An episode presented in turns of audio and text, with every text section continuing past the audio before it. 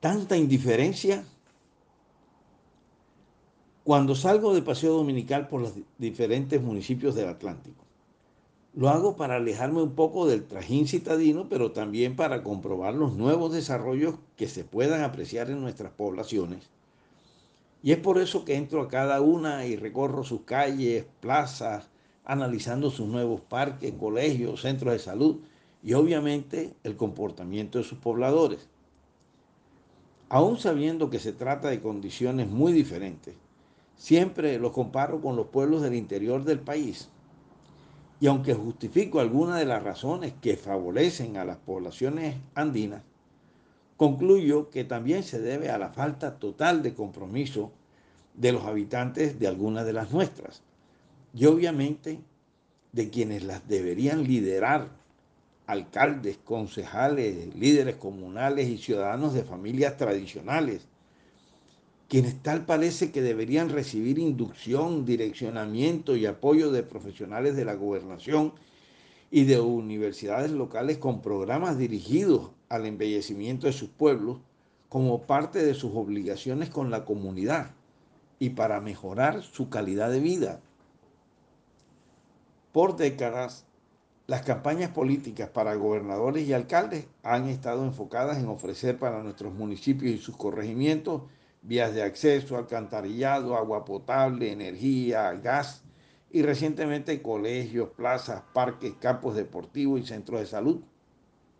Resulta innegable que se han cumplido, pero no concibo que las próximas campañas se basen en las mismas propuestas porque la mayoría de nuestros pueblos ya contarán con esos servicios e instituciones.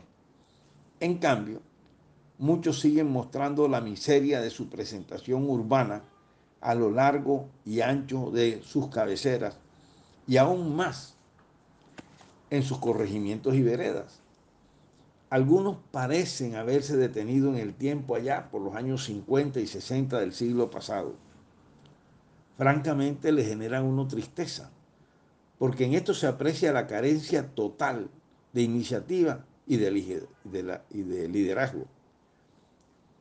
Cualquiera que recorra Sabana Grande, Santo Tomás y Palmar de Varela, por citar solo un ejemplo, podrá comprobar que aún en verano Santo Tomás ofrece una arborización muy frondosa que lo convierte en una población fresca y acogedora.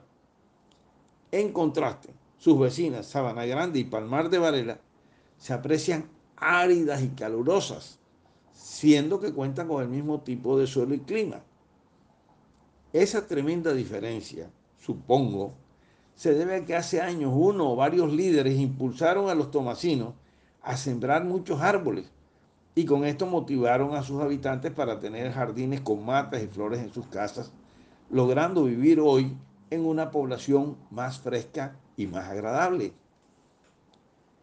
Me encantaría que este ejemplo que hoy hago público cale en los residentes de esas dos poblaciones vecinas y obviamente en, los del resto de los municipios del departamento.